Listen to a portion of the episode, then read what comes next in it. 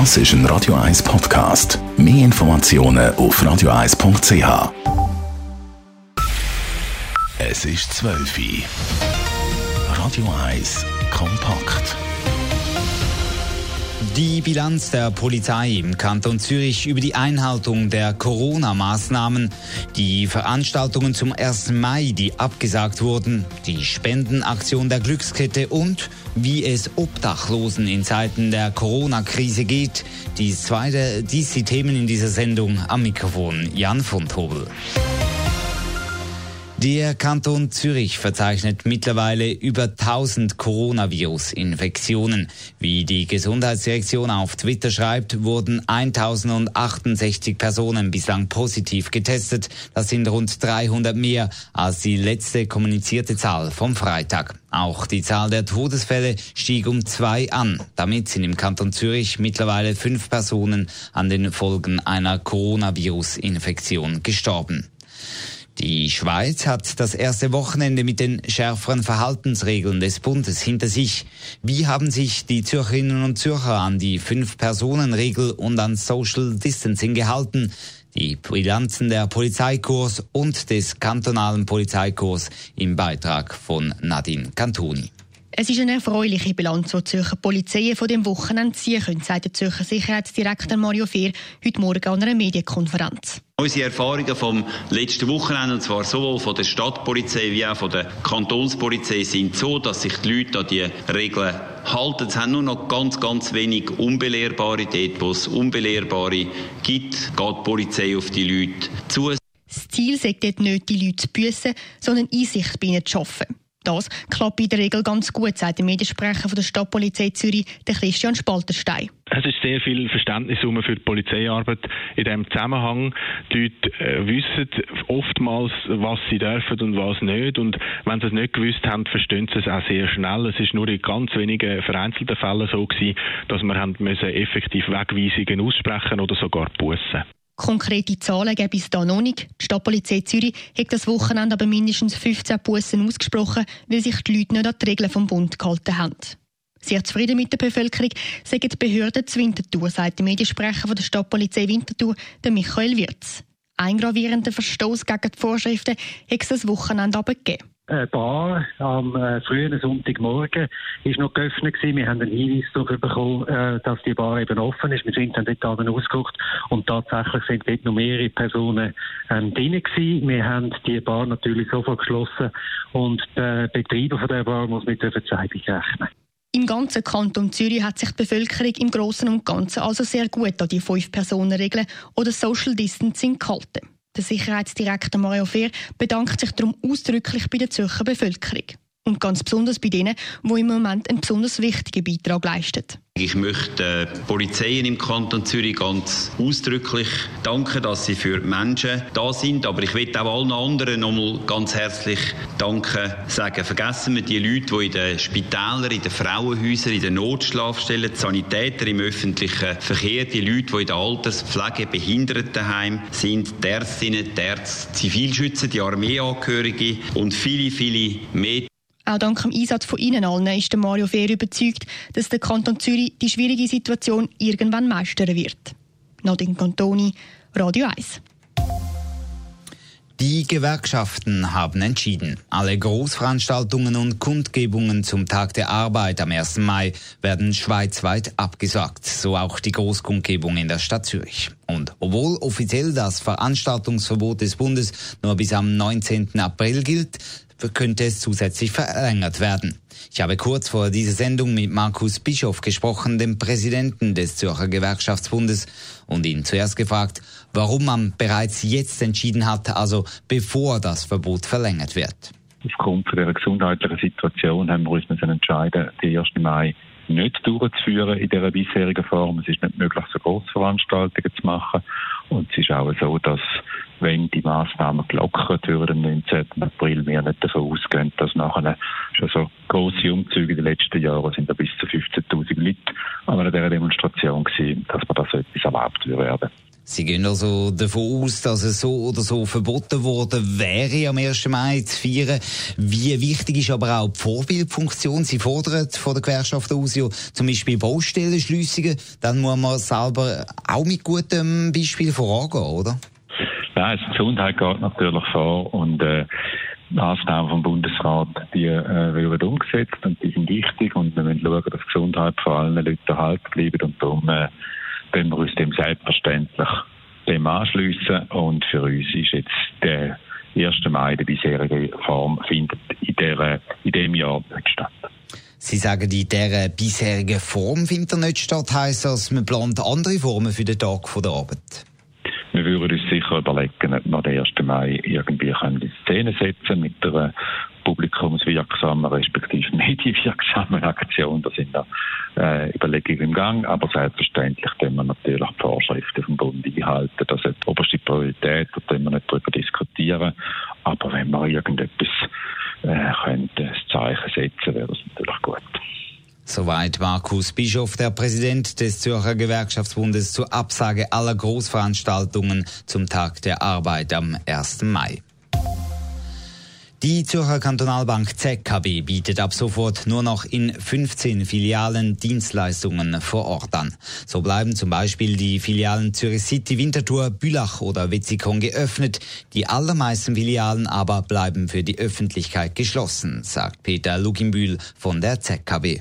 Zum Schutz von unseren Mitarbeitenden und unseren Kundinnen und Kunden haben wir Kundenschalterdienstleistungen auf 15 zentrale Standorte reduziert und haben parallel dazu aber auch den Bargeldversand ausgebaut. Das heißt, Leute, die trotzdem noch Bargeld brauchen, können über das Telefon oder über das Internet Bargeld bestellen und dann wird das ihnen für Schweizer Franken gratis eingeschickt.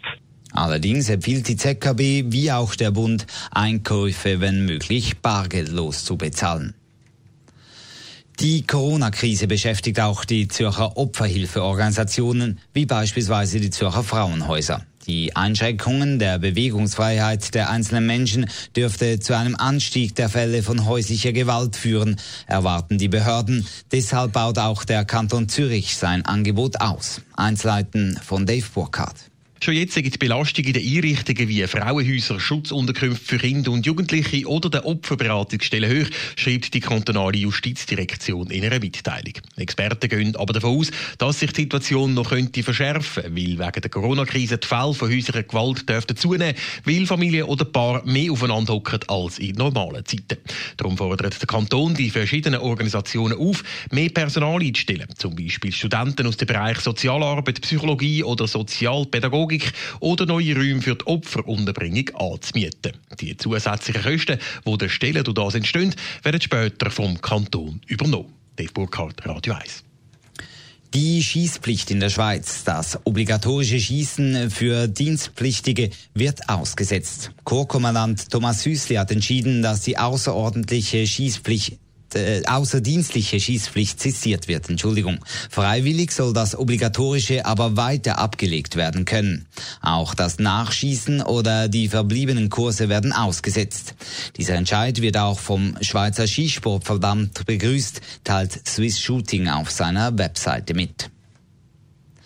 Die Glückskette hat eine Spendenaktion für Einzelpersonen und Familien aus der ganzen Schweiz gestartet, die besonders stark unter den gesundheitlichen, sozialen und wirtschaftlichen Auswirkungen der Coronavirus-Krise leiden. Ab sofort werden Spenden entgegengenommen, erklärt Priska Spürri von der Glückskette. In der ersten Phase arbeiten wir sehr eng mit dem Schweizerischen Roten Kreuz, der Caritas, dem Schweizerischen Arbeiterhilfswerk und der Pro Senectute zusammen. Die Hilfe, die wir möchten unterstützen ist eigentlich für ältere oder behinderte Menschen, die jetzt in Isolation leben und eben eigentlich auf Hilfe außen angewiesen sind. Später soll dann auch eine Expertenkommission ins Leben gerufen werden, um weitere Gelder zu verteilen. Da soll auch genau abgeklärt werden, welche Personen von den Hilfspaketen der Kantone und des Bundes nicht erfasst werden, so Spüri weiter. Gespendet werden kann unter dem Vermerk Coronavirus auf das Postkonto 10-150 00-6 oder über die Glücksketten-Webseite. Die um sich greifende Ausbreitung des Coronavirus trifft jene besonders stark, die am Rand der Gesellschaft leben, Obdachlose oder auch Sans-Papier. Wer auf der Straße lebt, ist besonders gefährdet, nicht zuletzt darum, weil Treffpunkte und einzelne Hilfsangebote schließen mussten. Wie man im Kanton Zürich dennoch alles daran setzt, diesen Menschen zu helfen, alles Karl berichtet. Es ist wichtig, dass man gerade in dieser Zeit das Hilfsangebot für die Randständigen stärkt, sagt Walter von Arburg von der Sozialwerk Pfarrer Sieber. Denn was für die ganze Gesellschaft eine Bedrohung ist, ist für die, die auf der Gas leben, nochmal viel schwieriger auszuhalten. Sie haben noch mehr Angst, sie sind ähm, verunsichert und äh, das fordert uns natürlich dann noch mehr raus als, als üblich schon. Das heißt jetzt auch konkret, dass wir versuchen, so lange wie möglich den Obdachlosen, Drogensüchtigen, allen Leuten, die irgendwo sagen, am Rand von der Gesellschaft sind, dahin Partner zu sein, ihnen etwas zu bieten, so dass sie mit ihren Fragen, mit ihren Ängsten, äh, ihrer Verzweiflung irgendwo hingehen können. Um die Ausbreitung des Virus bremsen und Ansteckungsgefahr zu senken, haben Sozialwerke die letzte Woche müssen die beiden Notschlafstellen Fußbus und Iglu zumachen. Das Betreuungsangebot im Fußbus im Albisgütli ist aber weiterhin da, sagt der Walter von Aburg, in Form von einem 24-Stunden-Kaffee, wo man Zeit verbringen und etwas essen kann. Die Randständigen und Drogenkranken sind ganz speziell gefährdet. Darum muss auch die Stadt Zürich schauen, wie man ein Auffangnetz kann bieten kann. Alle Einrichtungen sind weiterhin da. Als Notmaßnahme haben wir in gewissen Einrichtungen mehr Kapazitäten geschaffen, sagt Nadine Schuster, Sprecherin der sozialen Einrichtungen und Betrieb im Sozialdepartement. Was wir konkret gemacht haben zum Beispiel, ist, dass die Notschlafstelle ab heute auf 24 Stunden Betrieb wechselt, damit die Menschen, die dort übernachten, auch am Tag nicht raus müssen. Obdachlose, die es vorziehen, weiterhin draußen zu übernachten, können neu den Treffpunkt City nutzen und sich dort auch tagsüber aufhalten und duschen oder ihre Kleider waschen. Im Weiteren ist auf dem geschlossenen Strichplatz in Zürich Altstädte im Container eine temporäre Kontakt- und Anlaufstelle eröffnet worden. Die Situation ist für alle Hilfswerke und Hilfseinrichtungen im Moment eine grosse Herausforderung. Es ist aber äußerst wichtig, dass man sich gerade für die Schwächsten einsetzt, sagt Werner von Aburg von der Sozialwerk Sieber ist schon so, dass die Leute halt in ihrer Lebenssituation schon sehr unsicher sind und äh, sie merken, wenn die ganze Gesellschaft sich jetzt vor allem um sich selber und die quasi eigene, äh, eigenen Interessen dreht, dass sie dann, wo ohnehin nicht jetzt äh, sagen, sozial gut eingebettet sind, dass sie dann erst recht äh, am Rand sind und vergessen gehen. Und bei all dem dürfen die Betreuenden nicht vergessen, alle Richtlinien vom Bund wegen der Ansteckungsgefahr einzuhalten. Alles Karl, Radio 1. Radio 1 Börse wird Ihnen präsentiert von der Toyota Lexus Schlieren. Jetzt mit dem brandneuen Lexus UX 250k. Die Börsen in Europa haben zum Wochenstart heute erneut deutlich abgegeben. Der Swiss Marketindex hat 3,2 Prozent an Wert verloren und notiert aktuell bei 8.349 Punkten. 2,9 Prozent verloren hat der Eurostox 50 und der deutsche DAX steht 3 Prozent schwächer da. Zu den Devisen. Der US-Dollar kostet 98 ab 78 und der Euro wird gehandelt zu einem Franken 0,556. Radio 1 Wetter. Der Ausblick mit dem Roger Perret.